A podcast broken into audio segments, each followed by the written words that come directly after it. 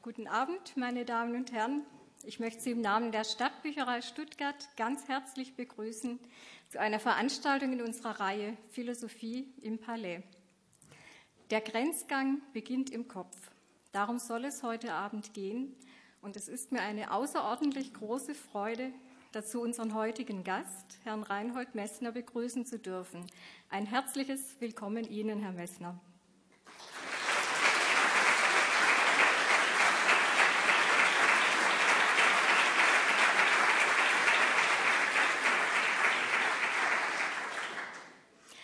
Eigentlich braucht man sie ja gar nicht vorzustellen. Jeder kennt sie, ihre Erfolge sind legendär. Sie haben über 100 Erstbesteigungen durchgeführt und als erster Mensch und ohne künstlichen Sauerstoff alle 14 Achttausender bestiegen. Sie haben zu Fuß die Antarktis und Grönland, Tibet und die Wüste Taklamaklan durchquert. Ihre Bücher und Filme erfreuen sich größter Beliebtheit und auch ihr Museumsprojekt Messner Mountain Museum erfährt international große Beachtung. Immer wieder sind sie dazu aufgebrochen, Neues zu entdecken, Neues zu schaffen. Wie ungeheuer vielfältig sie in ihrem Wirken sind, davon zeugt auch die sehr erstaunliche Anzahl von Berufsbezeichnungen und Selbstdefinitionen, die sie sich im Laufe der Zeit gegeben haben. Das reicht von Kletterer und Höhenbergsteiger über Eiswanderer, Abenteurer, Sammler, Autor, Dokumentarfilmer, Bergbauer und schließlich bis hin zu dieser wohl treffendsten Bezeichnung, eben dem Grenzgänger. Nicht unerwähnt lassen möchte ich Ihre politische Tätigkeit. Schon seit den 80er Jahren Sie, engagieren Sie sich für den Umweltschutz. Sie sind Politiker bei den Südtiroler Grünen und von 1999 bis 2004 vertraten Sie die italienischen Grünen im Europäischen Parlament. Doch jetzt möchte ich Ihnen, liebes Publikum, auch eine Facette im Leben Reinhold Messners vorstellen, die nicht ganz so bekannt ist wie seine schon genannten Aktivitäten. Reinhold Messner sagte einmal von sich, Bergsteigen sei für ihn so etwas wie mit fliegenden Lungen zu philosophieren. Dass sein Leben in Extremen mit tiefen philosophischen Reflexionen verbunden ist, veranlasste Peter Sloterdijk und Rüdiger Sofranski, ihn im Januar 2002 zur Premiere des Philosophischen Quartetts im ZDF einzuladen. Im gleichen Jahr veröffentlichte der Surkamp Verlag einen Band über Reinhold Messners Philosophie und auch in dem bemerkenswerten Büchlein Die Grenzen der Seele wirst du nicht finden spricht Reinhold Messner ausführlich über seine philosophischen Ansichten zum Thema des heutigen Abends. Gesprächspartner für Herrn Messner wird Dr. Siegfried Reusch sein, den ich an dieser Stelle ebenfalls sehr herzlich begrüßen möchte.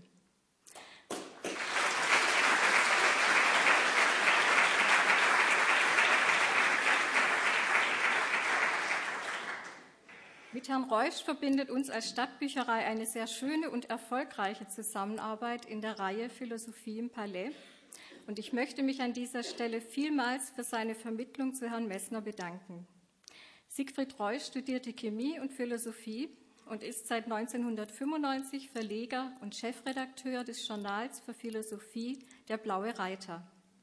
Er nennt sich selbst einen Freibeuter und Wilderer des Geistes. Und wie auch Reinhold Messner hat er bisher unerreichte Ziele angestrebt und Neuland erobert. Denn was wohl niemand für möglich gehalten hat, er hat es mit einem Team aus Gleichgesinnten geschafft, eine Philosophiezeitschrift ins Leben zu rufen, die Philosophie verständlich macht, gleichzeitig aber ein anspruchsvolles wissenschaftliches Niveau nicht verlässt. Und trotz einer permanenten finanziellen Gratwanderung hat sie sich mittlerweile zur meistverkauften Philosophiezeitschrift deutscher Sprache gemausert. Darüber hinaus gelingt Herrn Reusch regelmäßig das Kunststück, zeitgleich seinen Verlag und seine Kinderschar zu koordinieren, wenn er wieder einmal seiner Frau, einer erfolgreichen Herzchirurgin, den Rücken frei halten muss. Das sind Umstände, die ihm sicherlich auch schon genügend Grenzerfahrungen der besonderen Art beschert haben.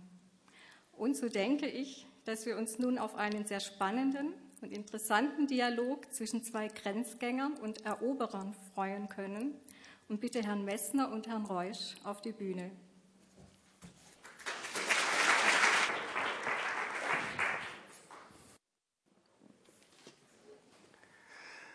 Wie Frau Geng sagte, Herr Messner, man braucht sie eigentlich nicht vorstellen. Bei all ihren Leistungen scheint mir jedoch die größte Leistung eine mentale zu sein. Zuerst verschieben sie im Kopf für sich die Grenzen des Menschenmöglichen. Dann müssen sie der Einsamkeit am Berg und der ganz realen Nähe des Todes zurechtkommen und darüber hinaus auch noch die Anfeindungen, denen sie als Grenzgänger ausgesetzt waren und immer noch sind, ertragen. Als sie zum Beispiel die Besteigung des Mount Everest ohne Sauerstoff aus der Flasche in Angriff nahmen, was damals noch als unmöglich galt, wurden sie nicht nur als Verrückter, sondern auch als gefährlicher Selbstmörder bezeichnet.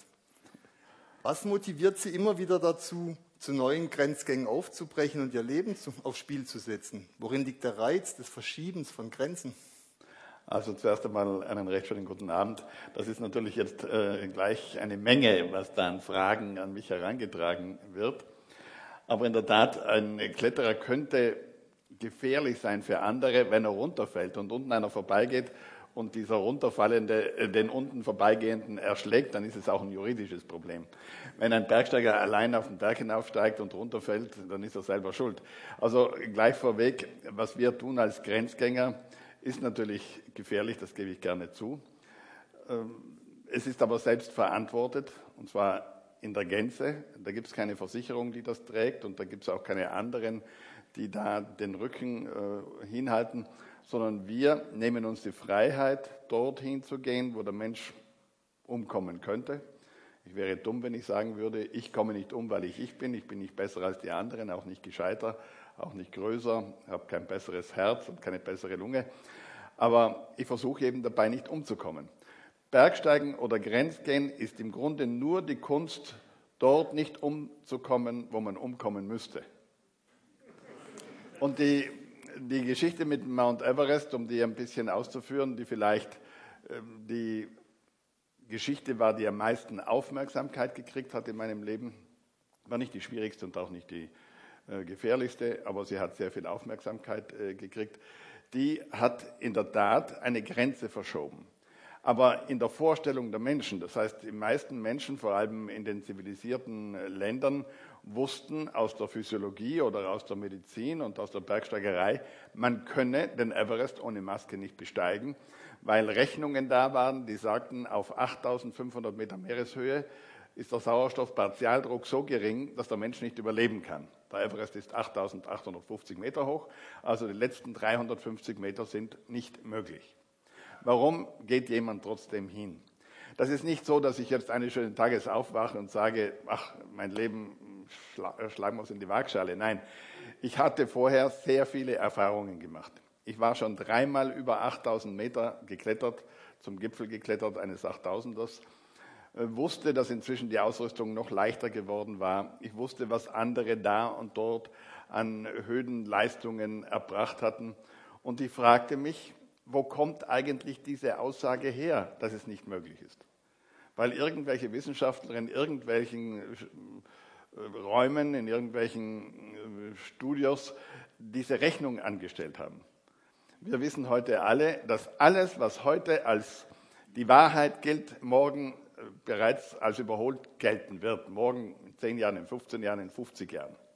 Die Menschheit hat sich im Grunde nur weiterentwickelt, weil immer wieder Menschen in Frage gestellt haben, das, was als endgültige Erkenntnis festgeschrieben war. Und ich habe gesagt, gehen wir doch dorthin, wo man das probieren kann, wo man den Test machen kann und versuchen wir das. Wenn wir nicht hinaufkommen, dann gehen wir eben wieder zurück. Ich wäre nie zum Mount Everest gegangen mit dem Vorsatz, entweder komme ich hinauf oder ich komme um. Also ich bin kein Selbstmörder. Wenn ich Selbstmord machen will, dann mache ich es hier. Das ist viel einfacher. Warum soll ich vorher frieren, hungern?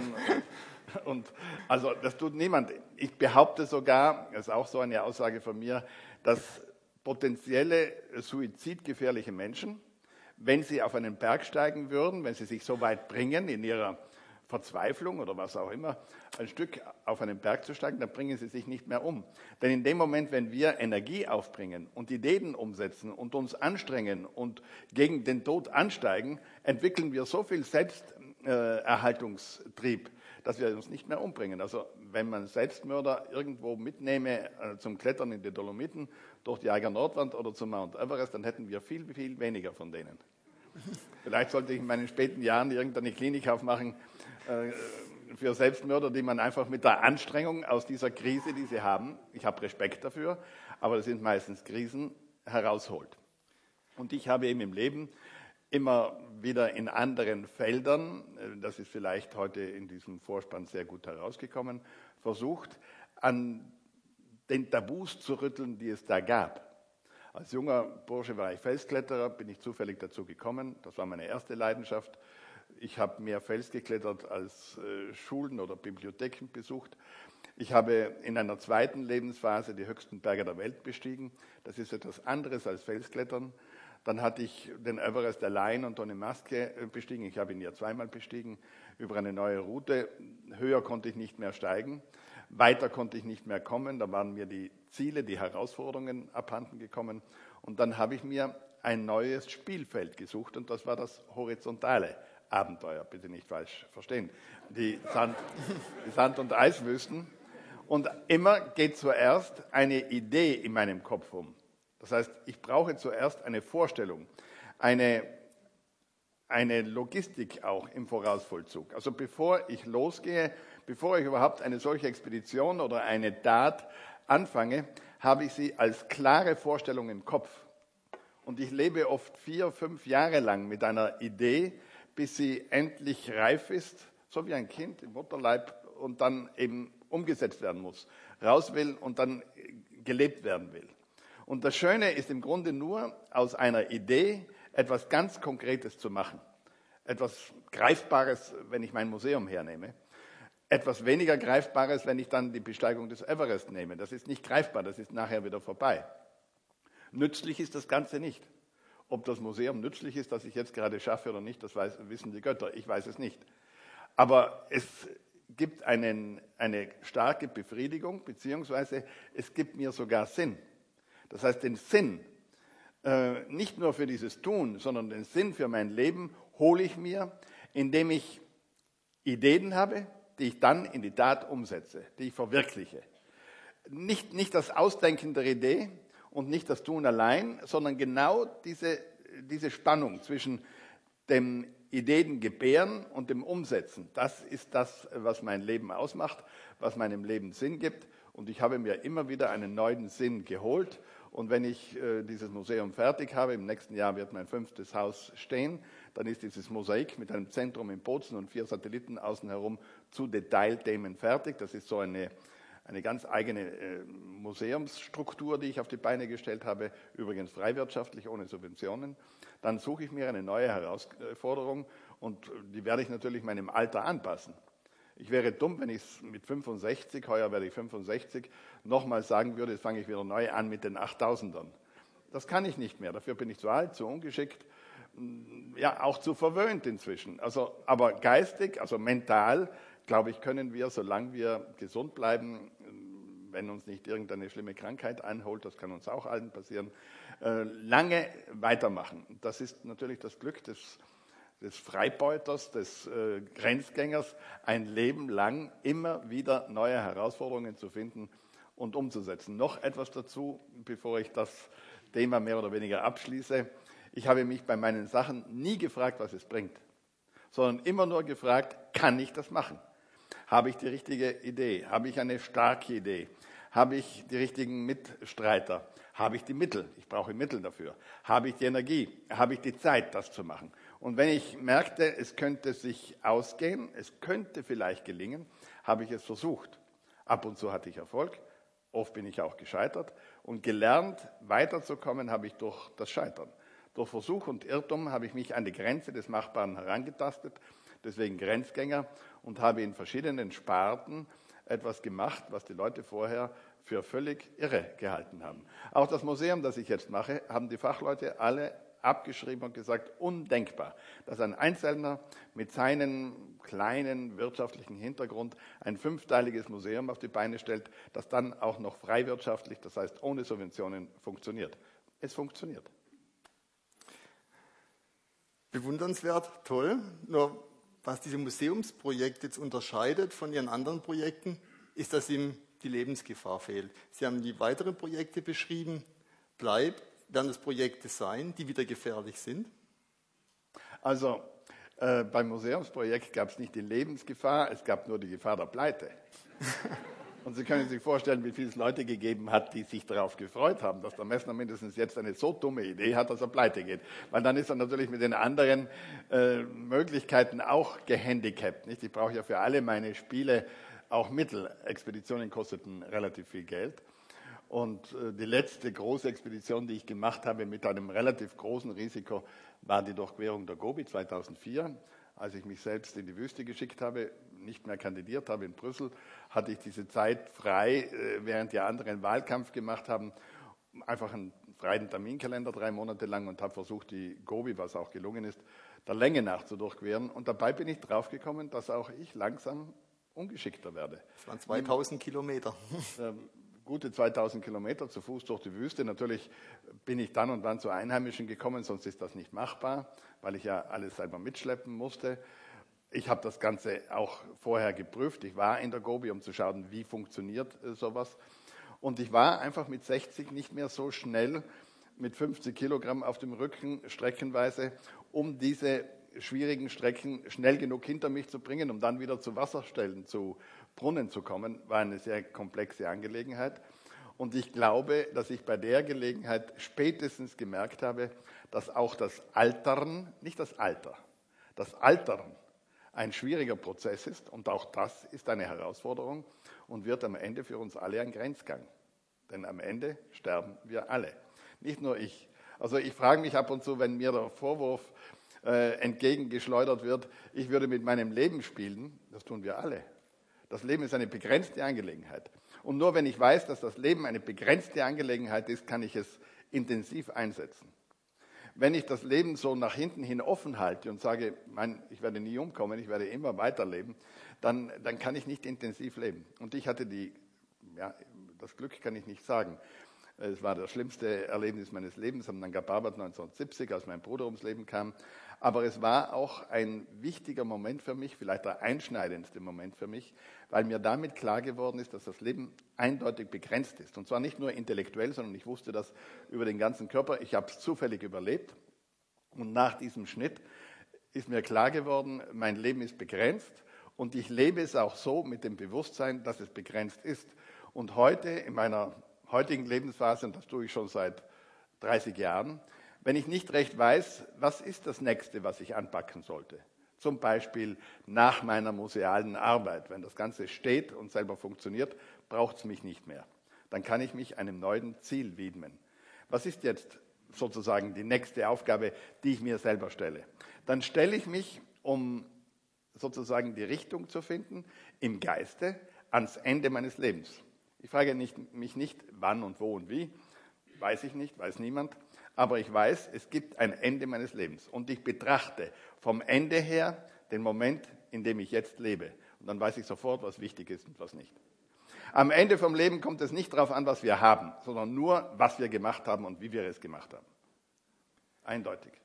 Ja, aber es ist doch ein enormer Unterschied, ob ich mir die Endlichkeit des Lebens bewusst mache. Jeder Arzt ist täglich mit der Endlichkeit des Lebens konfrontiert oder ob ich mich direkt der Todesgefahr dem Ende aussetze, ob ich das, das Todesende, also quasi den Tod provoziere. Also man könnte jetzt sagen, sie als extrem Heideggerianer bezeichnen. Heidegger sagt immer, das Leben ist ein Leben auf den Tod hin. Also es ist nicht so, wie Sie sagen, von hinten her, sondern auf den Tod hin.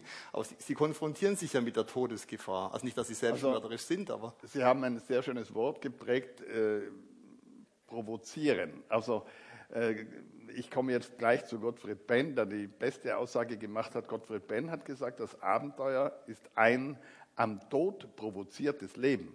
Es wird nicht der Tod provoziert, sondern das Leben provoziert. Und das ist der große Unterschied. Am Tod provoziertes Leben. Das ist eine sehr schöne Aussage. Also, dass Gottfried Benn, sicher kein Bergsteiger, etwas behäbig, er war ein Arzt, war ein großartiger Schriftsteller, dass gerade Gottfried Benn auf diesen großartigen Satz kommt, ähm, verlangt mir Bewunderung ab. Am Tod provoziertes Leben. Ich steige in keine Felswand ein mit der Vorstellung, ich komme um. Dann kann ich nie klettern. Ich steige nicht auf den Mount Everest mit der Vorstellung, ich komme um, sondern ich weiß nur, ich tue etwas in einem gefährlichen Raum, in einem menschenfeindlichen Raum. Der Mensch ist dafür nicht geschaffen. Und ich versuche mich da hochzutasten immer mit, dem, mit allen Sinnen aufmerksam, vorsichtig, um zu schauen, wie weit komme ich. Und dabei wird das Leben äh, provoziert. Das heißt, ein intensives Leben in mir wird provoziert. Wenn, wenn ich einen großen Fehler mache, komme ich um, logischerweise. Ich könnte ja umkommen, weil zum Beispiel, ist mir passiert, ein Erdbeben stattfindet und den Berg so abschüttelt, auf dem ich gerade klettere, dass alles Eis herunterkommt und dann nimmt mich das Eis mit. Also diese Gefahren sind gar nicht rechenbar. Ich war 78 am, Mount, am äh, Nanga Parbat ein zweites Mal beim Alleingang, übrigens dem ersten Alleingang auf einem 8000er und war fast genau in der Wandmitte. Da war ein Erdbeben, Stärke 7 auf der Richterskala. Das Zentrum, das epische, epische Zentrum sagt man gleich. Epizentrum. Nein, Epizentrum war ungefähr 120 Kilometer davon entfernt. Und es kamen Millionen von Tonnen Eis herunter. In jedem Winkel ist alles gebrochen. Ich hatte keine Ahnung, was passiert ist weil ich habe das nicht gespürt. Ich saß zwar im Zelt, so gegen fünf Uhr früh, habe gerade Tee gekocht. Ich habe nicht eine starke Erschütterung gespürt, aber ich habe dann das Krachen und das Rauschen gehört, habe hinausgeschaut und gesehen, von allen Winkeln fielen Eisbrocken, aber Eisbrocken so groß wie, wie Hochhäuser. Also die, die Masse von Stuttgart kam vom Berg herunter. Die Wand ist 4000 Meter hoch. Aber ich hockte unter einem Eisüberhang. Das heißt, es ist alles über mich hinweggegangen. Und ich hatte vorsichtshalber, also aus dem Bauch heraus, mein Zeltchen an die Eiswand gehängt mit einer Eisschraube. Sonst hätte der Sog dieses Zeltchen mit mir, ich saß ja drinnen, einfach rausgehoben, weil da war ein Sog hinterher. Das habe ich gespürt, aber mein Zeltchen hing und ich blieb da in Seelenfrieden und bin dann wenig später weitergestiegen, nach oben gestiegen. Absteigen hätte ich gar nicht mehr können, weil ein Teil meiner Route, die ich am Vortag geklettert war, einfach mit in die Tiefe gegangen war. Wäre ich einen Tag später dran gewesen, wäre ich heute nicht hier. Also diese Gefahren sind nicht berechenbar.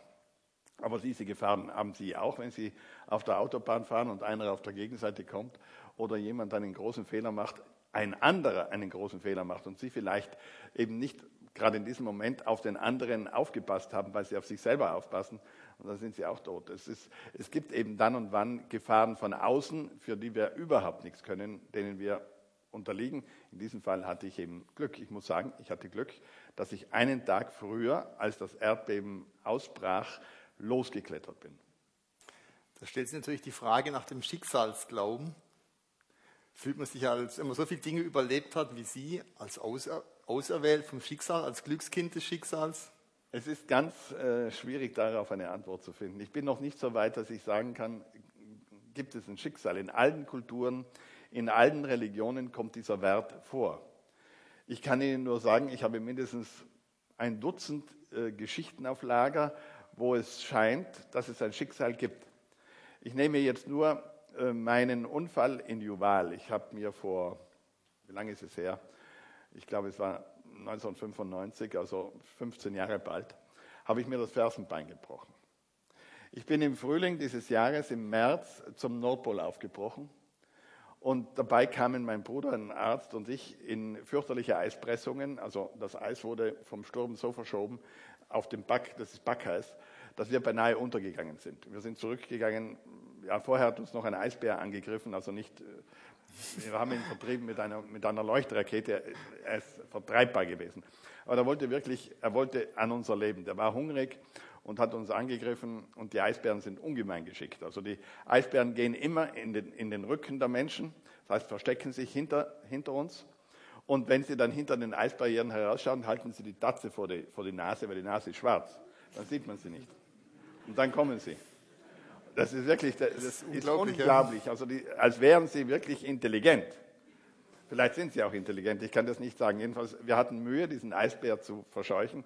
Wir hatten eine Menge Angst, solange der da in der Nähe war. Und dann sind wir in die Eispressungen geraten. Es war die reine Hölle. Wir sind herausgekommen, heimgefahren, gesagt, nie mehr Backeis. Dann hatte ich einen ziemlich langen freien Terminkalender. Mein Bruder ging zurück in die Medizin und ich hatte frei und ging mit meiner Frau äh, nach Sibirien, äh, nach Novosibirsk, um dort im Altaigebirge den höchsten Berg zu besteigen. Nichts Besonderes, ein heiliger Berg, der mich interessiert hat. Und da kamen wir äh, knapp unterm Gipfel in einen schlimmen äh, Schneesturm, mit Whiteout, das heißt, man sieht dann gar nichts mehr, ist alles Nebel, und haben mit Mühe, also mit äußerster Mühe, wir waren nicht allein, es war noch ein Bergführer dabei und zwei Russen, mit Mühe zurückgefunden in unser Zelt. Und dann kam ein Gewitter, das dauerte drei Tage. Mit Blitz und Donner und dann hat es wieder geregnet, dann hat es geschneit, dann ist das Zelt eingebrochen, dann hat es im Zelt drinnen äh, Wasser gehabt. Es war wirklich kaum zu überleben. Wir haben es überlebt, sind runtergekommen. Also eine äh, beinahe Katastrophe nach der anderen. Ich bin immer ausgekommen. Und dann war ich daheim, war mit dem Günther Jauch zum Abendessen mit unseren kleinen Kindern. Übrigens ein Trick vom Wirt. Der Wirt hat mich angerufen und hat gesagt, der Günther Jauch ist heute da, der möchte gern, dass Sie dazukommen. Zum Jauch hat er das Gleiche gesagt, er wusste, der macht da Urlaub. Der Messner ist heute da. Der wollte hier Prominenz in seinem Lokal haben. Wir kamen wirklich so zusammen, haben trotzdem uns gut unterhalten. Die Kinder haben miteinander gespielt. Und ich kam nach Hause und die Tür des Schlosses, wo ich im Sommer wohne, war versperrt. Also die, die Umfriedungsmauer und da ist ein großes Tor. Und wir haben den Schlüssel normalerweise versteckt äh, vor, vor dem Haus, wo wir entlassen. Das ist ein großer Schlüssel. Und da war er nicht. Ich wusste in dem Moment nicht, wer den weggenommen hat. Dann bin ich äh, zu dem Hausmeister gegangen, der im Vorfeld lebte und habe gesagt, wo ist der Schlüssel? Sagt er, den hat mein Bruder genommen, der hat gerade bei uns gewohnt, weil er dort Mauerarbeiten gemacht hat der wird wieder kommen. Sage ich, wann kommt er? Das weiß er nicht. Dann habe ich gesagt, wo ist der nächste Schlüssel? Bei meinem Patenkind. Das hatte dort äh, eine, ein Recht, ein paar Monate zu leben in meiner, in meiner Burg. Ich fahre mit meinem Auto fünf Minuten weit zu diesem Patenkind. Das war ein Koch, der hat dort gekocht. Der hatte den Schlüssel ausnahmsweise nicht mit. Dann bin ich zurückgefahren und habe zu meiner Frau gesagt, also niemand hat den Schlüssel, aber ich weiß eine Stelle, da bin ich oft schon drüber gestiegen, über die, über die Außenmauer. Ich gehe ums Haus herum und da steige ich über diese Umfriedungsmauer außen hoch und innen herunter. Es hat geregnet, es war stockdunkel. Ich klettere außen hoch und klettere innen herunter und ungefähr so drei Meter Schwerpunkt von mir gerechnet oberhalb des Bodens verliere ich an einem nassen Griff. Das ist schwierige Kletterei, aber das habe ich oft gemacht gehabt. Ja, keine 1000 Meter unter ihm Nein, wie sonst. Ja. Da rutsche ich aus dem Griff heraus und kann mich nicht mehr halten, weil es nass war und sehe nicht, wohin ich falle. Das war das Problem. Ich habe ja nichts gesehen, war stockdunkel. Und damit knallte ich natürlich mit einem Fuß voraus auf einen Granitboden und da musste etwas brechen, es war das Fersenbein. Und damit war wirklich Ende. Das heißt, über Monate hinweg hat es mich in eine Katastrophe hineingezogen, als gäbe es die Notwendigkeit, mich aufzuhalten. Und dann war ich wirklich jetzt invalide. Noch schlimmer ist die Geschichte vom Nanga Parbat. Am Nanga Parbat 1970 ähm, war ich eingeladen zu dieser berühmten Rupal-Wand-Expedition, über die so viel geredet worden ist. Mein Bruder war nicht eingeladen. Ähm, natürlich hat mir das leid getan, aber ich konnte meinen Bruder nicht äh, in diese Expedition einladen. Meine Mutter war sowieso dagegen, dass schon ich dahin gehe, was verständlich ist, geschweige denn, dass der Bruder auch noch mitgeht. Mein Vater hat ein bisschen das Gefühl gehabt, es ist ungerecht, dass nur einer von den beiden extremen Bergsteigern da mitgeht und der andere, der Jüngere, nicht. Ich hatte schon Verständnis eher als Ihre Mutter. Ja, der, hat das, der, der, wusste einfach, unsere Leidenschaft ist das große Bergsteigen und er wusste, das, ist, das, das war die Herausforderung schlechthin damals, die größte Wand der Welt, also die höchste Wand der Welt. Und der hat ein paar Mal bei mir so angerissen, also bemühe dich doch, dass der Günther auch mitgehen kann. Dann ist einer der eingeladenen Bergsteiger, übrigens ein Freund von mir, ausgeschieden, weil er in Amerika war. Dort hat er ein Kind gekriegt, also konnte er nicht mitfahren zu dieser Expedition.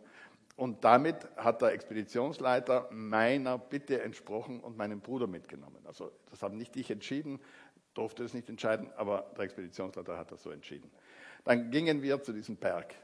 Und dann hat der Expeditionsleiter alle Seilschaften auseinandergerissen. Das heißt, da waren eingespielte Seilschaften, österreichische Seilschaften, deutsche Seilschaften und wir natürlich auch. Wir waren ein eingespieltes Team. Die hat er alle auseinandergetan. Und uns wollte er auseinandertan und ich habe gesagt, dann gehen wir nach Hause. Also entweder bleiben wir zusammen oder wir machen nicht mit. Dann hat er uns zusammengelassen. Dann haben wir die ganze Wand zusammen gemacht, also vorbereitet 40 Tage lang haben wir in dieser Wand geklettert und wieder runter und rauf. Und in der Schlussphase schien es so, als ob uns das nicht gelänge, weil schlechtes Wetter kam und wir am Ende der Zeit waren. Genehmigung lief aus, die Mittel waren fertig, also Nahrungsmittel und Brennstoff und so weiter. Es war klar, wenn dieser Vorstoß, den wir jetzt gemacht haben, nicht gelingt, dann scheitern wir. Und dann habe ich über Funk vom vorletzten Lager den Vorschlag gemacht, wenn der Wetterbericht wirklich schlecht ist, im Basislager war ein Wetterbericht abzuhören, dann bin ich bereit, auch die letzten Stunden zu nutzen, um zu versuchen, zum Gipfel zu kommen und zurück, um den Erfolg zu holen. Und das habe ich nur allein verantworten können. Ich hätte nie einen anderen sagen können, wer hat den Mut, diese freche Sache mitzugehen. Es war mir bewusst, das ist sehr gefährlich und frech, aber ich glaubte, das kann ich machen. Und der Expeditionsleiter war damit einverstanden, mehr noch, er war glücklich über diesen Vorschlag, weil er auch die Fälle wegschwimmen sah. Wollte auch den Erfolg haben. Wollte auch den Erfolg haben.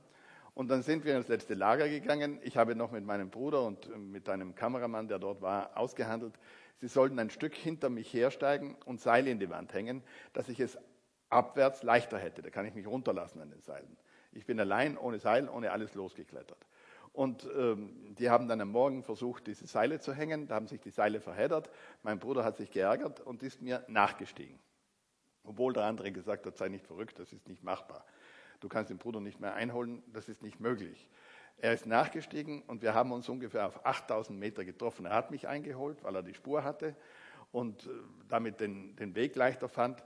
Und wir hätten im Grunde, heute würde ich sagen, zurückgehen sollen, weil das ist zu zweit viel gefährlicher, weil zu zweit beide kein Seil, kann man nicht aufeinander aufpassen. Und wir haben kurz diskutiert, also sollen wir zurückgehen oder sollen wir es riskieren? Und obwohl das messerscharf eng war, also wenn wir im Freien nächtigen müssen, ist das Überleben sehr schwierig bei 40 Grad minus in dieser Höhe und und, haben uns gesagt, wird vielleicht gerade noch ausgehen und sind zusammen weitergegangen und dann saßen wir in der Falle. Mein Bruder hat sich verausgabt mit dem Nachsteigen, er war höhenkrank, höhenkrank ja. und dann kamen wir im Grunde über Tage nicht mehr aus aus absoluter Lebensgefahr. Kam ja schlechtes Wetter auf. Aber wenn ich jetzt die ganze Kette zurückverfolge, war es immer so, dass der Bruder eigentlich nicht dabei sein sollte. Trotzdem war er dabei, hat sogar am Ende selber die Entscheidung getroffen, nachzusteigen. Und damit ist diese Geschichte dann entstanden. Ist das Schicksal? Ist es ein Fehler?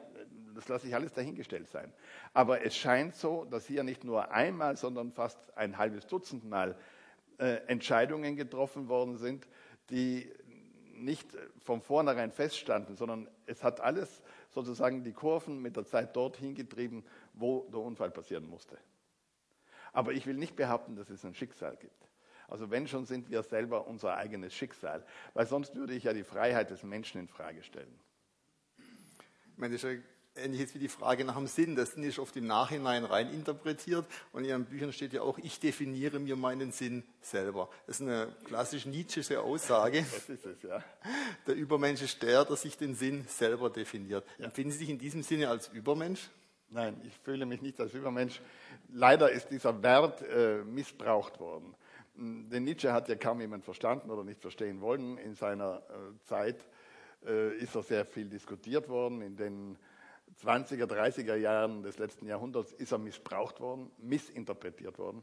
Nietzsche hat unter dem Übermenschen, da sind wir uns völlig einig, übrigens auch äh, Sloterdijk ist dieser Meinung, ähm, Nietzsche hat den Übermenschen gesehen als den selbstbestimmten Menschen und sonst gar nichts.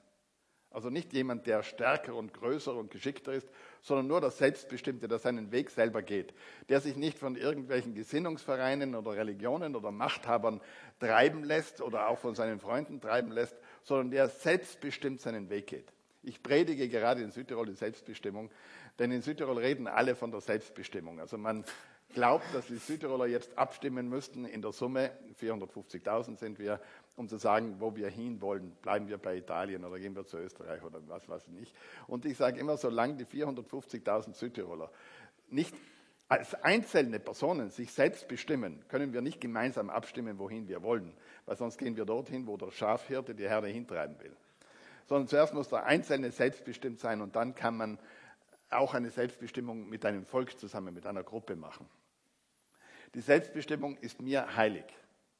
Und ich habe sehr früh angefangen, daheim, in der Schule, äh, habe das Abitur zweimal gemacht, weil ich mich selbstbestimmt gegeben habe. äh, mich äh, selbstbestimmt. Die Lehrer waren nicht so einverstanden mit ihrer Selbstbestimmung.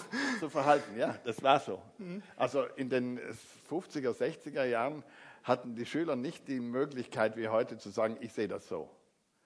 Und das ist mir zum Verhängnis geworden. Aber ich habe sehr viel damit gelernt und ich habe jetzt noch eine kleine Tochter, die ist sieben. Die ist so selbstbestimmt, wie ich nie war. Also aus der, der weiß ich noch nicht. Da haben, finden Sie Ihre Meisterin? Die beiden größeren, die beiden größeren hatten das nicht. Die waren nicht so äh, radikal. Die ist wirklich radikal. Und die ist genauso, wie ich, glaube ich, als Kind war. Also unerträglich. Aber mir gefällt das natürlich sehr gut. Weil es ist natürlich immer das eine, mit dem Egoisten konfrontiert zu sein und zu sagen, ich bin der Egoist, weil ihnen wird ja permanent vorgeworfen, sie sind egoistisch, sie gehen über Leichen. Ja, also ich selber sage, ich bin ein Egoist. Ich habe kein Problem damit. Ich glaube, es gibt keinen Menschen, der nicht egoistisch ist, weil äh, sonst könnten wir nicht überleben. Der Mensch ist in der, in der Einzahl egoistisch, muss er sein. Der Selbsterhaltungstrieb ist unser stärkster Trieb. Der Mensch ist im Clan egoistisch, das heißt, der Clan will überleben. Übrigens, der Sexualtrieb, der zweitstärkste Trieb, ist die Garantie, dass die, die Gattung weiterlebt. Ist auch eine egoistische Angelegenheit. Die Gattung muss weiterleben, sonst wären wir schon lang ausgestorben, wenn wir diese äh, Triebe nicht hätten. Das sind Triebe, Selbsterhaltungstrieb, der Sexualtrieb. Die Gruppe kann nur, oder die Gattung kann nur überleben, wenn diese äh, egoistischen Äußerungen da sind die aber in der Summe dann am Ende auch äh, sehr sozial sind. Das heißt, ein selbstbestimmter Mensch, der seinen Weg geht und der seinen Weg mit aller Begeisterung und aller Kraft geht, der ist auch für die anderen ein Vorteil und kein Nachteil. Das muss man nur endlich einmal äh, auseinanderhalten. Es ist nicht äh, gesagt, dass der selbstbestimmte Mensch ein, ein egoistischer, negativer Mensch ist und der andere ist ein positiver. Das kommt alles von den Religionen. Und die Religionen sind alle erfunden und menschengemacht und nicht äh, von irgendwo heruntergefallen. Also der Sinn fällt nicht vom Himmel. Nietzsche hat sich ja so sehr gegen, gegen außenstehenden Sinn gewehrt, weil er das Gleiche gesagt hat. Also der Sinn fällt nicht vom Himmel. Wir geben Sinn. Der Mensch hat zwei göttliche Fähigkeiten. Also Hölderlin hätte gesagt göttliche Fähigkeiten oder das Göttliche. Hölderlin hat ungern das Wort Gott in den Mund genommen, wenn man die Gedichte liest. Das ist sehr schön. Also immer das Göttliche. Und das ist natürlich weiter gefasst. Das Wort göttlich nenne ich, sage ich auch. Wir haben zwei göttliche Fähigkeiten. Wir haben die Fähigkeit, Sinn zu stiften und wir haben die Fähigkeit, kreativ zu sein. Natürlich haben wir auch die Sprache entwickelt, vermutlich über die Notwendigkeit, um uns in Horden zusammenzurotten und zu organisieren, sonst hätten wir es nicht überlebt. Also die große Frage ist ja, wie kommen wir zum Bewusstsein, wir Menschen, und wie kommen wir zur Sprache? Vermutlich ist das parallel. Ich kann das nicht sagen. Ich tue es rein einfach philosophieren oder, oder schwadronieren, wenn Sie so wollen. Ich bin kein Wissenschaftler, ich kann das nicht herausfinden. Die Gehirnforscher sind hinter diesen Fragen her. Die Frage beim Menschen ist, wie kommt er zum Verstand, also zum, zum Bewusstsein und zur Sprache. Verstand, das Dritte. Und das ist wahrscheinlich alles parallel entstanden. Und aus der Notwendigkeit heraus, weil der Mensch das ein relativ schwaches Wesen war. Der Mensch ist ein Mängelwesen. Der Mensch hatte keine Chance in der Savanne gegen die wilden Tiere oder wenn es, wenn es kein Wasser gab, war er nicht gut. Da gibt es Tiere, die sind viel besser als wir. Der Eisbär kann bei, 40, äh, bei 50 Grad minus 40 äh, Tage im Polarmeer ohne zu fressen leben. Ohne Zeltele, ohne Kocher, ohne nichts. Das Kamel, ich habe mit Kamelen die Sahara durchquert, das Kamel kann 20 Tage lang ohne zu saufen mit einer riesigen Last marschieren. Es kann bis an die absolute Grenze gehen, also bis zum absoluten Kollaps. Dann legt es sich hin und ist tot. Wir können das nicht, wir Menschen. Wir können nur etwa 80 Prozent ausgeben. Und dann sind wir müde und dann legen wir uns hin und dann werden wir wieder aufgepäppelt, dann geht es wieder. Aber das Kamel kann bis auf die absolute Grenze gehen. Das Kamel kann die Temperatur, die eigene Körpertemperatur, um Hitze zu ertragen, um 7, 8 Grad hoch und niederschieben ohne Fieber. Also wir können das ein paar Grad. Also wenn wir von 36,8 auf 42 äh, steigen, dann wird es lebensgefährlich. Das ist dann schwere Krankheit. Das Kamel tut das so als Spiel untertags. Zwischen morgen und abends geht es 7, 8 Grad rauf und runter. Unglaublich, was die Tiere können. Ich bin ein ganz großer Bewunderer von diesen Tieren, was die alles können. Die Flugenten können über den Everest drüber fliegen, hunderte von Kilometern, um, um ihre Reisen zu machen. Wir können da oben nur mehr hecheln, Kopfweh, alles äh, völlig daneben. Aber die können das. Und es gibt eben, jedes, jedes Lebewesen hat Fähigkeiten, die andere Lebewesen nicht haben. Und wir hatten am Ende eigentlich nicht viel. Kein dickes Fell, wir konnten nicht gut laufen, Also jedes Viech kann besser laufen, wir konnten äh, eben zu wenig. Und deswegen haben wir die Notwendigkeit gehabt, etwas zu erfinden, zu entwickeln, was die anderen nicht haben. Ob das nun von außen kommt oder nicht, das lasse ich offen. Also ob das wirklich aus einer, äh, aus einer Kraft kommt, von der wir nichts wissen, also ein, einem Jenseits kommt, das lasse ich offen. Und dann benutze ich das Wort das Jenseits. Das Jenseits ist all das, was nicht nur eventuell nach dem Leben kommt, sondern all das, was wir nicht begreifen können, was wir nicht erforschen können, wofür wir keine Instrumentarien haben. Also das Jenseits äh, schreibe ich nicht ab. Alle jetzigen Religionen, die wir kennen, sind menschengemacht, aber das Jenseits ist eine Möglichkeit. Das schließe ich nicht aus. Ich habe keinen Zugang dazu wir wissen ja, wir können nicht wissen, wie das Jenseits gemacht ist. Und wenn ich diese, diese lieben Götter aufgemalt sehe in den Kirchen, muss ich nur lachen. Alle, alle Religionen haben dann Darstellungen, außer die Muslime, schlauerweise, das hat Mohammed verboten, Gott, also Allah darzustellen. Aber es darzustellen ist einfach eine Dummheit. Wenn ich diese Filme sehe, wo die, die Außerirdischen gezeigt werden, nicht dieser E.T. zum Beispiel, dann muss ich nur lachen. Das ist immer menschenähnlich. Wer sagt denn, wenn andere Lebewesen irgendwo sind, die, die kommunizieren können. Die müssen ja nicht mit einer Sprache kommunizieren. Da gibt es viele andere Möglichkeiten. Wir haben keine Ahnung davon und tun dann immer sozusagen das Jenseitige abbilden mit Bildern, die wir von den Menschen nehmen. Der liebe Gott wird als großer, alter, weißer Großvater dargestellt. Es ist absolut daneben. Also da lobe ich mir die Muslime, die einfach verstanden haben, man darf Allah nicht darstellen. Das, ist, das steht außerhalb unserer Fantasie. Ich meine, das, die sozialtechnische Funktion von Religion ist ja die Zähmung des Egoismus. Ich meine, den Egoismus, den Sie beschrieben haben, ist ja genau auch der Egoismus, von dem die Wirtschaftswissenschaften ausgehen, indem sie sagen, Leute, bereichert euch, enrich yourself, guckt, dass ihr möglichst reich werdet und aus dieser die unsichtbare Hand des Marktes, wie es bei Adam Smith dann so schön heißt, wird die Egoismen der Einzelnen zum Wohle aller wieder ausgleichen. Ich meine, was dabei rausgekommen ist, sehen wir ja jetzt. Also irgendwas braucht es ja dann doch, wenn es lauter Egoisten gibt, braucht es doch irgendjemand, der die Regeln setzt. Zwei, zwei Sachen dazu. Natürlich, je mehr Menschen auf der Welt leben, umso mehr müssen wir das Leben des Einzelnen einschränken. Also als nur drei Leute auf der Welt waren, oder Adam und Eva, also das hat es natürlich nicht so gegeben, aber solange es wenige waren, äh, waren da Clans, die sich gegenseitig ja, abgesprochen haben. Aber es gab keine Regeln, es gab keine Staaten, es gab keine Regierungen. Das ist alles erst eine relativ späte Erfindung. Ich habe nichts gegen die Religionen. Die Religionen haben natürlich äh, eine größte Wichtigkeit und jeder Mensch, der äh, eine Religion ernst nimmt, diese oder jene oder vielleicht auch mehrere, ich respektiere alle Religionen in etwa gleich. Den respektiere ich auch, das ist sein gutes Recht. Und natürlich haben die Religionen zum Teil äh, aus sozialen Gründen bestimmte Wertevorstellungen auf die Beine gestellt, die von Millionen, ja, von Milliarden von Menschen anerkannt wurden, um überhaupt diese große Zahl von Menschen einigermaßen friedlich nebeneinander zu halten. Äh, die christliche Religion ist die stärkste Soziallehre, die ich kenne, eine großartige Soziallehre.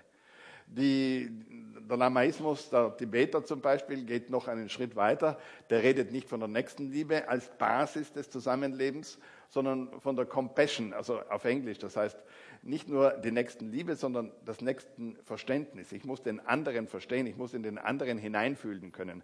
Compassion heißt mitfühlen, mit, nicht mitleiden. Also nicht das Mitleid, sondern wenn ich den sehe, wenn, weiß ich, das ist auch ein Mensch, der hat die gleichen Probleme wie ich, mehr oder weniger. Und damit sind wir auf einer Ebene. Die Muslime haben wieder andere Werte, also Wertbetonungen, würde ich fast sagen, wobei äh, die, die drei monotheistischen Religionen voneinander äh, gelernt haben. Nicht das Christentum geht zum Teil auf den Buddhismus zurück. Der Buddhismus ist im Grunde keine äh, Religion im wahrsten Sinne des Wortes. Der Dalai Lama sagt heute noch, er hängt einer atheistischen Lebenshaltung an. Es steht dahinter kein Gott. Buddha hat man später zu Gott gemacht, aber ich bin ja äh, bitte kein Religionslehrer und das Gegenteil davon.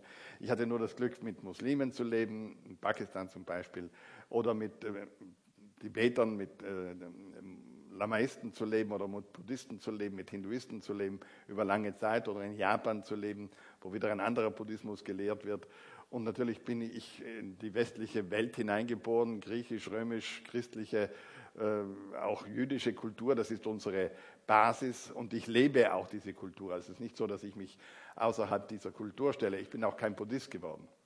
Nur äh, der Buddhismus zum Beispiel hätte dieser äh, Gier, die wir jetzt in den letzten Monaten äh, kollabieren sahen, die Gier war nicht nur bei den Managern, zum Teil auch bei den Bürgern, die eben gedacht haben, sie kriegen auch 15, 20 Prozent, wenn sie das Geld da oder dort anlegen. Also die Summe äh, der Gier hat das ausgemacht. Und leider ist das daneben gegangen und ich bin hoffnungsvoll, aber auch skeptisch zugleich, was jetzt in London herauskommt. Aber das will ich jetzt nicht politisch umreißen. Buddha hat natürlich eine sehr intelligente Sache gemacht. Äh, Buddha sagt, äh, das Problem, das wir haben, dass wir immer mehr wollen. Und wenn wir es umdrehen und sagen, der größte Wert ist der Verzicht, also herunter vom Rad der Gier, das ist die buddhistische Grundlehre. Also das Rad der Gier, das treibt sich immer weiter und das kollabiert am Ende. Wenn ich es umdrehe, das heißt, ich verzichte mehr und mehr, ich brauche das nicht, ich brauche das nicht, ich brauche am Ende überhaupt nichts mehr, ich äh, spintisiere ab und zu daheim, dass ich äh, so äh, von 80 aufwärts, sollte ich gesund bleiben, einen Teil meines Lebens in einer Höhle zubringen werde. Völlig auf alles verzichtend. Meine Kinder lachen nur darüber, weil sie sagen, das kannst du gar nicht mehr. Sie sind zu verwöhnt, haben sie auch recht, aber es ist immer noch ein Vorsatz. Und das äh, baue ich auf auf Milarepa. Milarepa ist mein Lieblingsphilosoph in Tibet.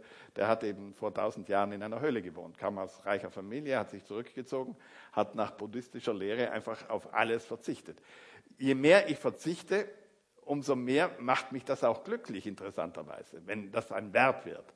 Und ich glaube, dass unsere Gesellschaft, wir sind jetzt knapp sieben Milliarden, wir werden acht Milliarden werden, wir werden neun Milliarden werden, unter Umständen zu einer Lebenshaltung kommen muss, wo der Verzicht ein großer Wert wird. Also ich kann als Egoist verzichten. Aus egoistischen Gründen, weil mich das glücklicher macht, als immer mehr haben wollen. Und das ist, das ist in dieser Religion drinnen. Also im Buddhismus ist das die Grundlehre. Im Christentum ist das nicht drin. Im Christentum ist unter anderem drinnen, äh, erobert die Welt, nicht macht sie euch untertan. Das ist ja eine Aussage, die uns heute auf den Kopf fällt macht euch die Welt untertan. Die fällt uns jetzt auf den Kopf.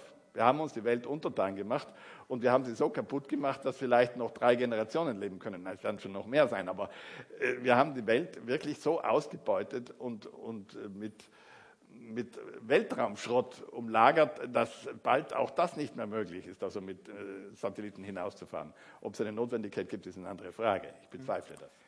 Also ich würde nochmal gern auf das Verhältnis von Schicksal und Egoismus zurückkommen. Und zwar vielleicht am Beispiel Ihrer Besteigung des Manaslu 72. Da sind Sie ja zu viert hochgestiegen. Sie sind damals mit äh, Franz Jäger aufgestiegen, sind zum, zum Gipfel vom Hochlager aus. Im Hochlager haben Horst Fankrauser und Andi Schlick gewartet, bis sie wieder zurückkamen. Franz Jäger hat sich vor dem Gipfel, ich weiß nicht genau wie weit, entschieden zurückzugehen Sie sind weitergegangen. Franz Jäger, es gab einen Wettersturz. Franz, Franz Jäger hat sich verirrt, kam im Wettersturz dann auch um. Sie haben sich auch verirrt, haben es aber mit letzter Kraft, wie es heißt, gerade noch zurück ins Hochlager geschafft. Andi Schlick und Horst Frankhauser haben nach Jäger gesucht. Sie haben ihn auch rufen hören, haben ihn aber in, also das kann man sich also schwer vorstellen hier, schneit hat. Naja, dort schneit es ein bisschen anders als hier, und da sieht man dann tatsächlich nichts. Sie haben ihn nicht gefunden und Andi Schlick ist bei dieser Suche auch umgekommen. Es wurde ihnen ja immer wieder vorgeworfen, der Messner ist so ein Egoist, der will immer nur auf den Gipfel hoch, der zieht sein Ego durch, der setzt sie, der sagt, gut, wenn du nicht mehr kannst, geh zurück, ich gehe weiter, mir egal, was dir passiert. Ja, wie, wie also, gehen Sie mit so einem Vorwurf um? Ich kenne ja die Geschichte. Also ich lebe mit der Geschichte. Ich weiß, äh, wie wir gehandelt haben. Es ist für, für Außenstehende schwer verständlich. Es ist alles richtig nacherzählt, bis auf eine Stelle. Äh, Franz Jäger und ich waren im letzten Lager, um zum Gipfel zu gehen. Und die beiden anderen kamen erst an dem Tag, als wir aufbrachen in dieses Lager. Also wir sind nicht zu viert in dieses Lager gekommen, sondern zu zweit und die nächsten sollten nachstoßen und dann, dann auch eventuell, mhm. eventuell, auch zum Gipfel gehen. Nun sind wir, wie vereinbart, äh, vom letzten Lager über relativ leichtes Gelände, also Gehgelände, mindestens im ersten Teil, Richtung Gipfel gegangen. Und relativ schnell, nach wenigen Stunden, hat Franz Seger gesagt, das schaffe ich nicht, das ist zu weit, ich gehe lieber zurück.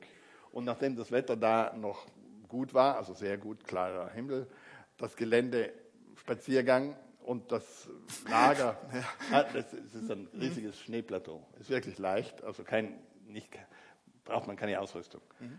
Aber wir hatten natürlich Steigeisen und Pickel, aber sonst nichts. Und äh, sagt, ich gehe lieber zurück und ich warte im Zelt auf dich. Erst als ich am Gipfel war, ich habe den Gipfel noch gefunden ohne Probleme, also eine klare, klare Sicht, allerdings im Süden schon herannahende Schlechtwetterwolken, das geht sehr schnell in dieser Höhe, ähm, wurde das Wetter sch äh, schlecht und es wurde eng. Das heißt, ich bin dann beim Abstieg so auf der Hälfte der Strecke zum Lager von dichten Nebeln eingehüllt worden und von Schneetreiben. Das Schneetreiben war nicht das Problem. Das Problem ist der Nebel. Das heißt, dichter Nebel und Schneetreiben, vor allem auf flachem Gebiet, lässt mich nichts mehr sehen. Ich sehe überhaupt nichts mehr. Ich sehe auch ein Loch nicht, in das ich falle. Das Whiteout ist, äh, als wäre ich einfach in, in, Watte eingepackt. Wenn ein Loch ist, dann, dann falle ich rein und breche mir den Fuß. Das ist, man kann nur mehr tasten. Man sieht meine, seine eigenen Füße nicht mehr. Und ich habe mich, ohne es zu wissen, relativ schnell verirrt. Ich wusste das nicht. Ich war ganz sicher, ich bin auf dem Weg zum Lager, so in diesem Schneetreiben und Nebel, schlimme Schneetreiben, schlimmer Wind, und war ganz überzeugt davon, dass ich das Lager finde, bis es langsam dunkel geworden ist. Und in dieser Phase gab es dann für mich ganz eine sonderbare Situation. Ich habe den Jäger rufen hören und habe angenommen, der ist im Zelt, der hat kapiert, dass ich in Not bin, dass ich eine Orientierungshilfe brauche. Seine Stimme wäre eine Orientierungshilfe und er lotst mich ins Zelt. Und ich ging dieser Stimme nach, fand aber kein Zelt. Ich fand auch ihn nicht. Sondern wir liefen irgendwo, das weiß ich erst nach hinterher, in völlig verloren an, die, auf diesem Plateau vorbei. Es ist sehr wahrscheinlich, dass der Jäger im Zelt war, herausging, um zu rufen und ins Zelt nicht zurückfand. Weil gibt es ja später dann den gleichen Fall wieder. Ich habe, bevor es dunkel wurde, bevor ich sterbe, ich wusste genau, ich überlebe die Nacht nicht, das ist nicht überlebbar, wenn ich das Zelt nicht finde und habe mir, äh, bevor es dunkel wurde, einfach gesagt, jetzt setz dich hin. Ich habe mich hingehockt in diesen Schnee und gesagt, was kann ich jetzt noch tun? Und dann habe ich gesagt, der Wind kommt von Süden. Also das habe ich ja gesehen, weil die Wolken von Süden kamen. Also brauche ich, um, um an, an die, ich gehe auf einem großen Plateau, also das wusste ich, vielleicht vier Kilometer lang und zwei Kilometer breit. Also nicht eben, aber so buckeliges Gelände wo ich nicht wusste, wo ich bin. Ich war irgendwo auf diesem Plateau. Und ich wusste, dass links von mir, Plateau, das Zelt steht. Also im Sinne des Abstieges links steht das Zelt. Und dort bricht die Wand steil ab. Dort gibt es einen Grat. Also, und dort genau am Grat steht das Zelt, ein bisschen hinterm Grat. Und dann habe ich mir gesagt, wenn ich jetzt gegen den Wind gehe, dann treffe ich auf diesen Grat.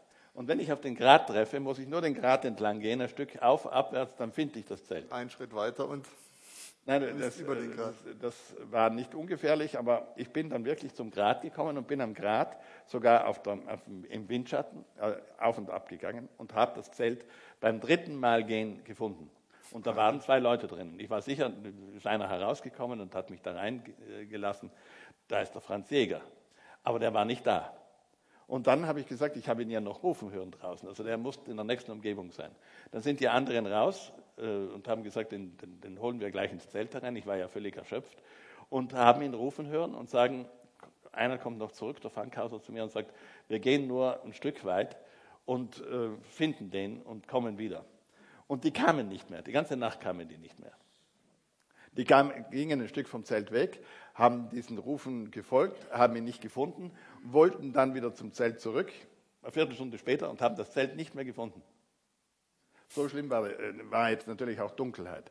Und in dieser Nacht ist einer verrückt geworden, der hat einfach durchgedreht. Der Andi Schlick, der ist dann auch aus einer Eishöhle, die sie gemacht haben, rausgegangen und verschwunden. Und den anderen hat er auch nicht gefunden und der hat sie in dieser Nacht eingeschneit. Also wir haben die am nächsten Tag nicht mehr gefunden.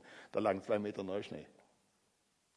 Aber was, wie geht man, also was, was sieht man jetzt aus, aus, aus dieser Nähe des, des, Todes? Warum sucht man immer wieder solche Situationen, die ja nicht nur theoretisch, also ihnen nicht nur theoretisch passieren, sondern ganz real sind? Also natürlich ist das, ich, das, was ich getan habe oder tue, mein Extremklettern tue ich nur mehr am Rand. Ich war gerade in Jordanien um Weihnachten mit meinem Sohn zum Klettern, aber nicht, nicht auf dem obersten Level. Ähm, ist nicht zu verantworten. Das heißt, ich kann es nicht verteidigen. Ich kann nicht verteidigen, äh, dass jemand diese äh, Grenzgänge macht, wenn so viele Leute dafür umgekommen sind. Ich kann es nur für mich machen. Und ich kann es nur mit Gleichgesinnten machen. Ich würde nie jemand sagen, du musst mit mir äh, zum Everest gehen. Ich, die, die, Leute drängen dorthin. Ich, als ich aktiv war bei den Expeditionen, habe ich hunderte von Anfragen alle Jahre gekriegt, darf ich irgendwann mal mitgehen zu irgendeinem großen Berg? Und ich war da immer sehr vorsichtig, ähm, überhaupt jemand mitzunehmen. Aber trotzdem, ich brauchte ja Partner und habe Leute mitgenommen. Mit einigen habe ich sehr viele Sachen gemacht, mit einigen nicht so viele Sachen. Aber generell ist das, was wir tun, nicht zu verteidigen. Deswegen ist es auch leicht, mich anzugreifen. Mhm. Und wenn, wenn ich es überlebt habe, gerade kritische Geschichten, schwierige Geschichten, gab es des Öfteren die Überlegung, das lasse ich jetzt. Also nach dem Nanga Parbat, auch nach dem Manaslu war ich ziemlich äh, depressiv, nicht depressiv, aber am Boden und haben mir gesagt, das kann man eigentlich nicht machen. Und da habe ich ja angefangen zu sagen, dann mache ich das allein. Dann mache ich, wenn ich es ganz allein mache, trage ich nur für mich die Verantwortung. Unsere Verantwortung, wenn wir das zusammen machen, ist keine juridische, sondern das ist eine emotionale Verantwortung. Wir fühlen uns füreinander verantwortlich und wir teilen die Verantwortung vielleicht nicht eins zu eins, aber der Erfahrenste trägt mehr Verantwortung. Deswegen trage ich auch mehr Verantwortung. Ich war lange Zeit ähm, sozusagen der Spinner unter den Spinnern, die das gemacht haben. Also ich sehe das sehr selbstkritisch. Nur auch der Alleingang ist nicht die endgültige Lösung, denn schöner ist das äh, Abenteuern zu mehreren, weil ich ja auch über die anderen lerne, über mich selber. Das heißt, der andere wird in dieser Lebensgefahr auch ein Spiegelbild. Das heißt, über den anderen verstehe ich, äh, wie ich selber auch dicke. Und mein, mir sind bei den ersten Expeditionen, das sind übrigens die ersten zwei 8000er Expeditionen, die ich gemacht habe, die schlimmsten Unglücke passiert. Das ist fast bei allen so, weil die Erfahrung noch relativ gering ist. Also später hätte ich nie mehr, wie am Nanga Parbat, in einer so engen Konstellation knapp unterm Gipfel gesagt, das geht noch. Aber bis dahin lebten mein Bruder und ich wie Jung Siegfried. Das heißt, wir haben die verrücktesten Klettereien gemacht in den Alpen, die schwierigsten Klettereien. Ich habe die schwierigste Kletterei der Alpen solo geklettert im Eis und die schwierigste im Fels solo. Ich glaubte, ich kann im Grunde alles klettern. Mein Bruder und ich haben viele, viele Erstbegehungen gemacht, sehr schwierige Erstbegehungen gemacht. Und äh, von uns Kameraden, also Kameraden, mit denen wir vielleicht drei Wochen vorher zusammen eine Wand gemacht haben, die sind dann abgestürzt. Aber nie mit uns. Uns ist nie etwas passiert. Also in unserer Seilschaft, wenn wir zu viert waren, ist nie was passiert. Aber einige von unseren Kameraden, ich würde fast sagen die Hälfte, ist abgestürzt, umgekommen. Aber nie mit uns. Also immer, die waren halt irgendwo anders. Die hatten halt irgendwo anders Pech. Das hat uns berührt, aber uns passierte nichts. Sie fühlten sich quasi wie unsterblich, oder? Ja, wie Jung Siegfried, dem noch nicht erkannt, dass wir auch sterblich waren. Und in dieser Konstellation sind wir knapp unterm Gipfel des Nanga Parbat weitergegangen. Es wird gerade aus. Das jetzt auch noch. Auch wir, weil, weil wir sind. Also das war natürlich sehr überheblich. Heute würde ich das nicht mehr tun. Heute würde, heute muss man das auch nicht mehr tun, am Mannersloh sowieso nicht, weil heute holt man sich im Basislager oder im letzten Lager über Satellit den Wetterbericht aus, aus Innsbruck oder aus Tokio, das tun alle. Und dann sagen sie, heute kommt schlecht Wetter, also wieder zurück. Das, deswegen passiert viel weniger wie früher. In der Eiger Nordwand, jetzt hat es wieder zwei Unfälle gegeben, kürzlich. In der Eiger Nordwand sind früher alle Jahre ja, 20 Leute hochgestiegen, 15 sind umgekommen und 5 sind durchgekommen. Es war eine Katastrophe, die, die Mordwand am Eiger. Jetzt passiert nichts mehr. Die Leute fragen aber nicht warum. Weil sie alle Jahre 50, 60 Seilschaften herausfliegen mit dem Hubschrauber. Ganz einfach. Die, die, fliegen, die, die, machen irgendwas und kommen immer weiter. Viele, viele Leute. Da fliegt der Hubschrauber raus, lässt ein 60 Meter langes Drahtseil runter, holt die raus und dann sind sie wieder weg. Aber das ist eben nicht mehr Grenzgang. Das heißt, die Verantwortung tragen diese Bergsteiger nicht allein. Die haben immer das Handy dabei und sagen, wenn es nicht geht, dann rufe ich die Rettung. Das heißt, das ist ein Bergsteigen mit doppeltem Boden. Ich habe nichts dagegen, ich will das nicht kritisieren, es ist was anderes. Das Bergsteigen, wie ich es als Grenzgang verstehe, hat keine zweite Absicherung von Dritten. Das heißt, ich bin völlig auf mich allein gestellt oder meine Partner und ich, wir sind ein Team und wir müssen uns irgendwie zurückschlagen. Und ich sage nach wie vor, die Kunst ist es, nicht umzukommen. Und da muss ich jedes Mal überlegen, wie weit gehe ich? Bin ich zu weit gegangen oder wann gehe ich zurück? Ich bin ja häufig gescheitert. Ich bin allein bei den 8000ern 13 Mal gescheitert. Ist keiner so oft nach 8000ern gescheitert wie Sie. Ja, ich könnte ja auch sagen, ich bin derjenige, der am meisten an den 8000ern gescheitert ist. Sie, Das, auf das bin ich auch stolz. Sonst wäre ich nicht da. Sie haben mir ein anderes Stichwort genannt, das war der andere. Das ist natürlich was, was Philosophen noch immer sehr interessiert. Ihre Rekordjagd, Frau Geng gesagt, alle 14 8000er. Warum mussten auf alle 14 8000er hoch? Warum müssen es die 8000er sein? Wie viel ist daran eigentlich Marketing? Auf wie viel, wie viel ist daran auf, überhaupt auf den anderen ausgerichtet? Weil man findet immer wieder in Ihren Büchern dann Bemerkungen wie, ich wollte einmalig sein, als Erster, weiter als die anderen. Sicher. Wir wollen alle einmalig sein. Unverwechselbar. Also, äh, äh, wenn wir den Tourismus heute hernehmen, der Tourismus lebt von unverwechselbaren Kulturen und unverwechselbaren Landschaften. Und ich habe nichts dagegen, ich bin ehrgeizig, das gebe ich gern zu. Ich glaube auch, das ist äh, ganz legitim.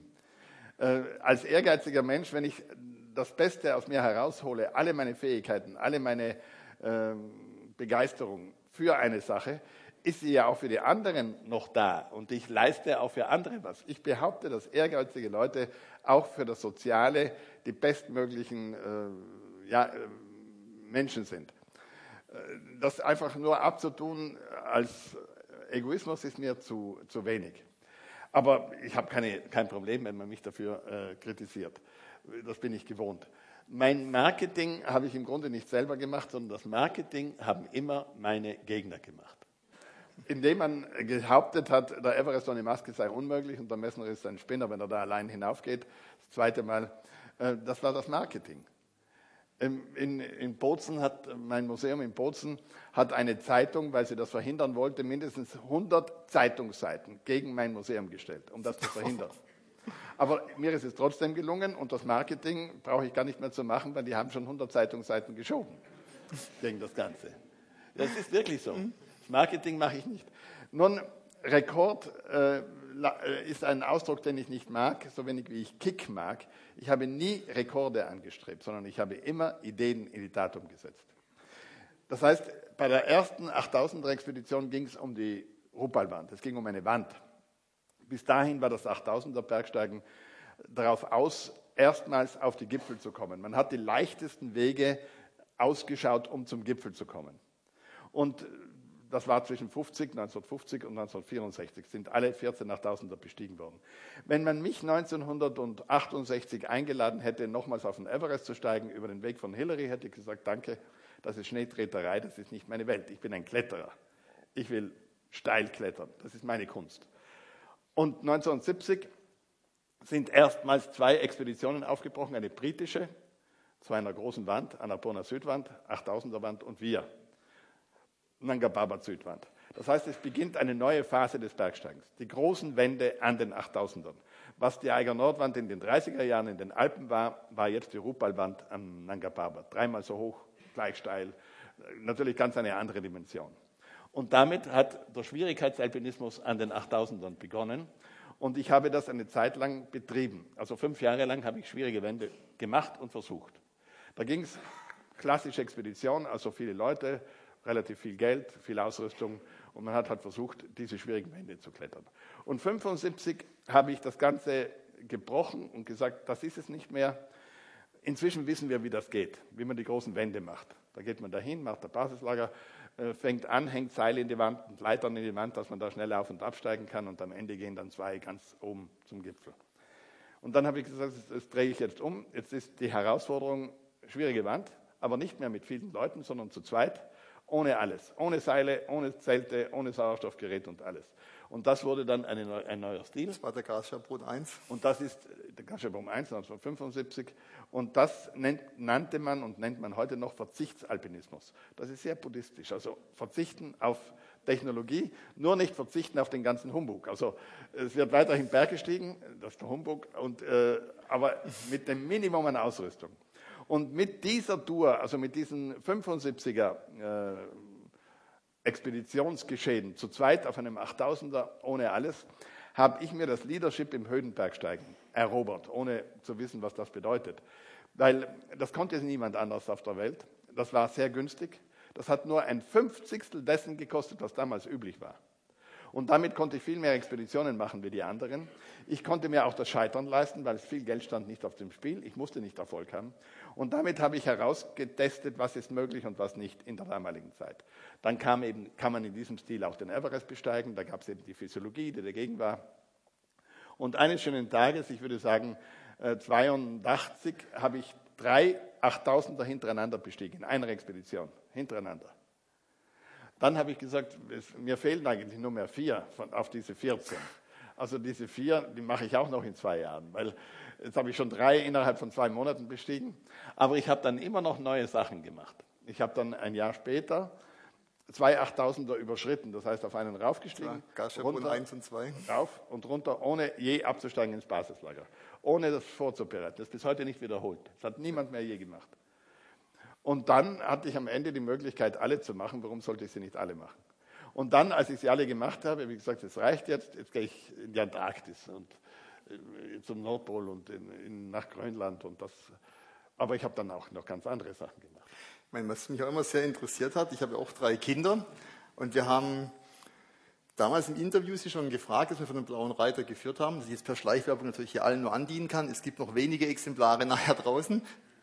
Da haben Sie, haben Sie gefragt, was würde passieren, was würden Sie Ihrem Sohn raten, wenn er Grenzgänger werden wollte? Also nicht, ich meine nicht, wenn er klettern wollt, will, sondern wenn er Grenzgänger wird. Damals sagten Sie, die Frage stellt sich noch nicht. Nein. Ihr Sohn Simon ist jetzt äh, alt genug, er könnte sich die Frage stellen.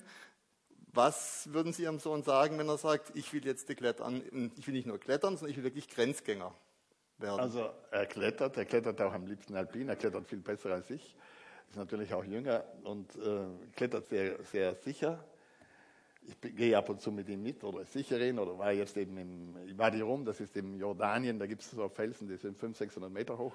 Da waren wir zu viert und sind gemeinsam oder er auch mit einem jüngeren Partner geklettert. Also ich habe beim Klettern keine Sorge. Nur er ist natürlich, er geht Schule, er macht nächstes Abitur. Er kann nicht trainieren wie junge Leute, die nur klettern. Und er ist in keiner Weise irgendwie frustriert und sagt, warum darf ich nicht nur klettern? Also ich werde Profi und macht dann auch diese Wettkämpfe mit. Was er dann am Ende tut, er hat mit 13 sich eingebildet, die Teneré zu durchqueren mit mir. Also die Teneré ist das Zentrum der Sahara. Das hat er irgendwo gesehen im Fernsehen, dass so ein, so ein Bub aus, von den Tuaregs das getan hat und das wollte er dann unbedingt machen. Dann habe ich mit einem Spezialisten geredet und der hat gesagt, nie, das kann ein Kind nicht machen, das ist unmöglich, das hält ein Kind nicht durch. Und dann habe ich gesagt, ich möchte das trotzdem machen. Dann hat er den ganzen Winter über trainiert, also gelaufen, mit 13 war er damals. Und dann sind wir da hingefahren und haben uns einer Salzkarawane angeschlossen und sind in zehn Tagen äh, durch die Teneré gegangen. Er hat acht Stunden lang im Sattel gesessen, im Kamelsattel. Das hat ihm nichts getan. Ich habe es nur eine Stunde ausgehalten, dann musste ich wieder runter, auf dem Kamel und laufen. Das ist sehr hart. Die Kamele gehen in der Früh los und laufen ungefähr sechs Kilometer in der Stunde auf Sand. Der Sand gibt ja nach und die Kamele bleiben nie stehen. Also wenn, wenn man zurückbliebe, die bleiben nicht stehen. Ja, wenn man sie ruft. Nein, nein, chancenlos, die gehen. Das ist, die, sie bringen Salz durch die Sahara und wenn ein paar Spinner da mitgehen, dann sollen sie mitgehen. Aber, aber nicht, dass sie da ein, ein Mitleid hätten. Und es war für mich ein paar Mal, ich meine, der Simon hatte auch kein Problem, mal eine Stunde lang hinterher zu laufen. Aber normalerweise sein Glück war, dass er gut reiten kann. Er hat ein Pferd, er reitet sehr gut einfach ein Kamelliebhaber ist. Ich habe ja von ihm das alles gelernt mit der Temperatur und so weiter. Und er ist in der Mitte drinnen krank geworden, kurz, aber nur kurz, aber hat das tadellos durchgestanden. Er hat eine Fähigkeit, äh, Grenzgänge zu machen, aber das muss er nicht in dem Alter machen. Und er weiß auch ganz genau, dass das gefährlich ist und er hat die gleichen Ängste, wie ich sie auch kenne. Also er ist, ein, ist auch ein Mensch wie wir alle und deswegen habe ich nicht allzu viele Bedenken. Ich würde nur sagen, wenn er irgendwas ganz Schwieriges macht, pass auf, die Gefahr liegt da oder dort. Ich schließe auch nicht aus, dass wir noch eine Geschichte zusammen machen. Er bringt dann sozusagen die Kraft ein und ich bringe das Know-how ein. Es gibt der, im Norden von Tibet, wenn mich die Chinesen nochmals lassen, die, die Changtang-Wüste. Das ist die höchste Wüste der Welt. Die höchste ist sehr schwierig. Äh, die ist zweimal von Süden nach Norden durchquert. Es hat noch niemand gewagt, sie von Norden nach Süden zu durchqueren. Ich halte das für möglich, auch in meinem Alter noch, wenn ich ein Jahr lang trainiere. Und das würde ich gern, wenn schon, mit ihm zusammen machen. Und das heißt, in dem Moment, wenn wir die letzte Straße verlassen und in diese Hochwüste hineingehen, sind wir völlig auf uns allein gestellt. Ist sehr schwierig für einen Vater und einen Sohn. Aber es ist natürlich, wenn, wenn das gemacht wird, die größtmögliche Erfahrung. Das ist viel äh, schöner noch als zwischen Partnern, diese Erfahrungen zu teilen. Also ich bin Wenn sehr beid- dankbar. Wenn Sie beide überleben, ja. Wir müssen beide überleben. Also ich bin sehr dankbar für die Erfahrungen, die ich jetzt schon mit meinem Sohn teilen kann, weil ich ja auch sehe, wie er reagiert und wie er macht. Äh, Jetzt wir haben jetzt eine Erstbegehung in der, in, in, in, kann mich ja auch ein bisschen auf, auf die Schippe nehmen. Wir haben eine Erstbegehung gemacht, eine 500 Meter hohe Wand, die ich gesehen habe, mit dem Fernglas, gesagt, gibt es da schon eine Route? Wir hatten einen Fachmann dabei, gesagt nein, da gibt es noch keine Route. Dann habe ich das angeschaut und habe gesagt, ich glaube, das ginge. Also das könnte man machen mit meiner Erfahrung. Das ist ja eine Augenerfahrung. Das heißt, ich weiß genau, bei der Struktur könnte man durchklettern. Dann sind wir nach schnell am Abend auf, an den Fuß der Wand gegangen und haben dann den Fuß noch angeschaut. Der war vorher verdeckt mit dem Fernglas und gesehen, schwierig am Beginn, aber es, vielleicht geht's. Und dann haben wir da angefangen zu klettern und da waren ein paar, vor allem im oberen Bereich, sehr schwierige Passagen, die über meine Verhältnisse gingen. Und mein Sohn hat mich eingebrüllt von oben runter, der war vorausgeklettert und das Seil ging dann rauf. Wenn du es nicht kannst, dann lass es doch! Ich, du wolltest da in die Wüste hin. Du bist vorausgeklettert. Ich hab Geduld und lass mich in Ruhe langsam äh, mit Hilfe vom Seil von oben raufgehen. Aber ich verstehe schon, dass er, sich, dass er emotional geladen war, weil mitten in einer solchen Wand, es geht ja noch weiter. Noch wissen wir nicht, ob das gelingt, ob wir nicht abseilen müssen, ob das abgebrochen werden muss. Und da kommt ein Druck zustande. Und das ist klar, dass ein 18-Jähriger mehr Druck empfindet als ich, der sagt, im Notfall gehen wir halt wieder runter, dann seilen wir halt wieder ab. Nicht? War schon oft genug oben. Aber er hatte natürlich auch den Ehrgeiz, diese Sache zu Ende zu bringen, also die Erstbegehung fertig zu machen. War seine erste Erstbegehung. Also Erstbegehung heißt eine Wand neu klettern. Also vermutlich war auch noch nie jemand auf dem Gipfel gewesen, auf diesem Berg. Und es ist uns gelungen, es war eine sehr schöne Erfahrung. Ich hätte ihm nie nur eine Sekunde lang diesen Ausbruch nachgetragen. Warum soll ich denn? Ich verstehe das tadellos. Ich habe das früher auch getan mit meinem Bruder oder mit Partnern. Wenn es knapp wurde, sagen, geh schneller oder, oder warum bist du nicht in Form oder was auch immer. Was zum Abschluss, die Zeit schreitet voran. Ich könnte es noch stundenlang erzählen, erzählen lassen, Ihnen zuhören. Die Leute hören gern zu und wollen auch Ihnen nachher die Möglichkeit geben, Fragen zu stellen. Zum Abschluss noch, ich habe äh, ein bisschen im Internet geguckt und bin auf zwei ganz seltsame Dinge gestoßen. Heutzutage googelt man immer, wenn man irgendein Problem hat, googelt man einfach erstmal, bevor man das Hirn einschaltet oder vielleicht sogar ein Buch in die Hand nimmt. Ja. Und da bin ich auf zwei Dinge gestoßen. Zum einen auf, Ad auf die Adrenalin-Shops von Jochen Schweizer. Man kann sich da also Erlebnisse buchen. Bei Männern schon kategorisiert nach Männern, nach Frauen, nach Kindern, nach Gruppen, nach Firmen. Bei Männern findet man solche Dinge wie Klettern, Formel 1, Jetfliegen. Bei Frauen findet man dann Massage in irgendwelchen Salztanks zu liegen und solches Zeug. Also das irgendwie zum einen leben sie ja letztlich mit ihren Grenzgängen die Ideen, die daheimgebliebenen konsumieren. Sie leben das für die anderen vor. Also im, im Prinzip produzieren sie auch eine also, Art Erlebnis. Ich muss ne? es aus zwei äh, Winkeln sehe, sehen.